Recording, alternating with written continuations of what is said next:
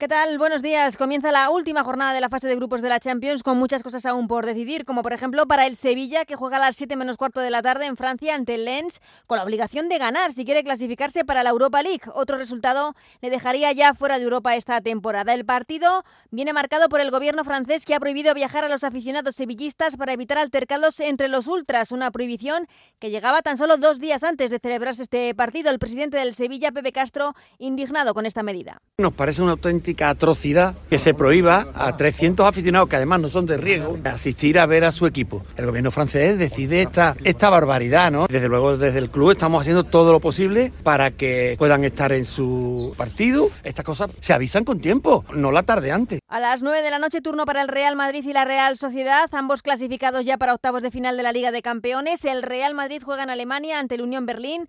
Con el primer puesto ya del grupo asegurado, Ancelotti hablaba sobre la candidatura de su equipo para ganar esta competición. Yo creo que el Madrid, por la historia, es siempre un candidato a ganar esta competición.